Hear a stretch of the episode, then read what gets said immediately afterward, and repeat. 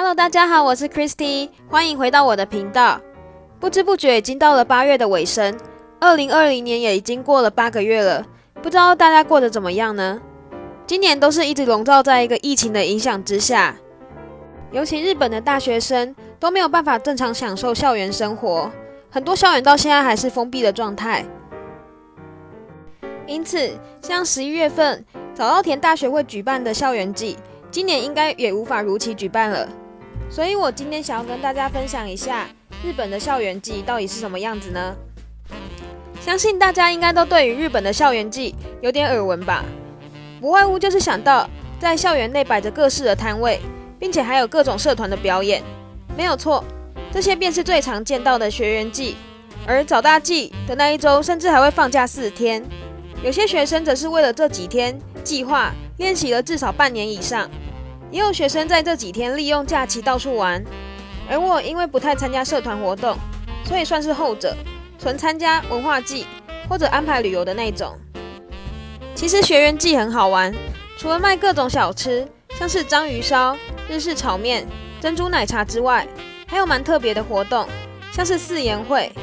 而且因为觉得很好玩，所以一连好几年都有去玩，甚至去别的学校的学员季的时候，也有给别人画。目前私心东京大学画的最好吧。不过说起来，我们学校最特殊的活动应该算是 Mr. Waseda 吧。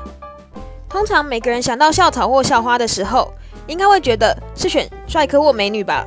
但是你错了，我们学校的 Mr. Waseda 选的是肌肉男。第一次参加学园季的时候。看到大排长龙的队伍，想说好奇是在竞选什么，于是跟着人群入场，才发现，哇哦，原来里面是看着一堆只穿着一条丁字裤的猛男们表演，最后投票给你心目中第一名的肌肉哥。现场的观众甚至可以摸肌肉，气氛非常的热闹。当时的我第一次看到那样的场面，觉得很不可思议，但也体会到了日本学园季的浩大气氛。以上便是早稻田大学。校园季的盛况，若没有实际去体验过一次，其实也不会知道那到底有多疯狂、多好玩。也希望今年疫情可以顺利结束，让日本的一切都可以步入轨道，也可以让校园生活可以再度的开启，让校园季也可以再度的举办。那么今天就是我以上的分享，我们下次见喽，拜拜。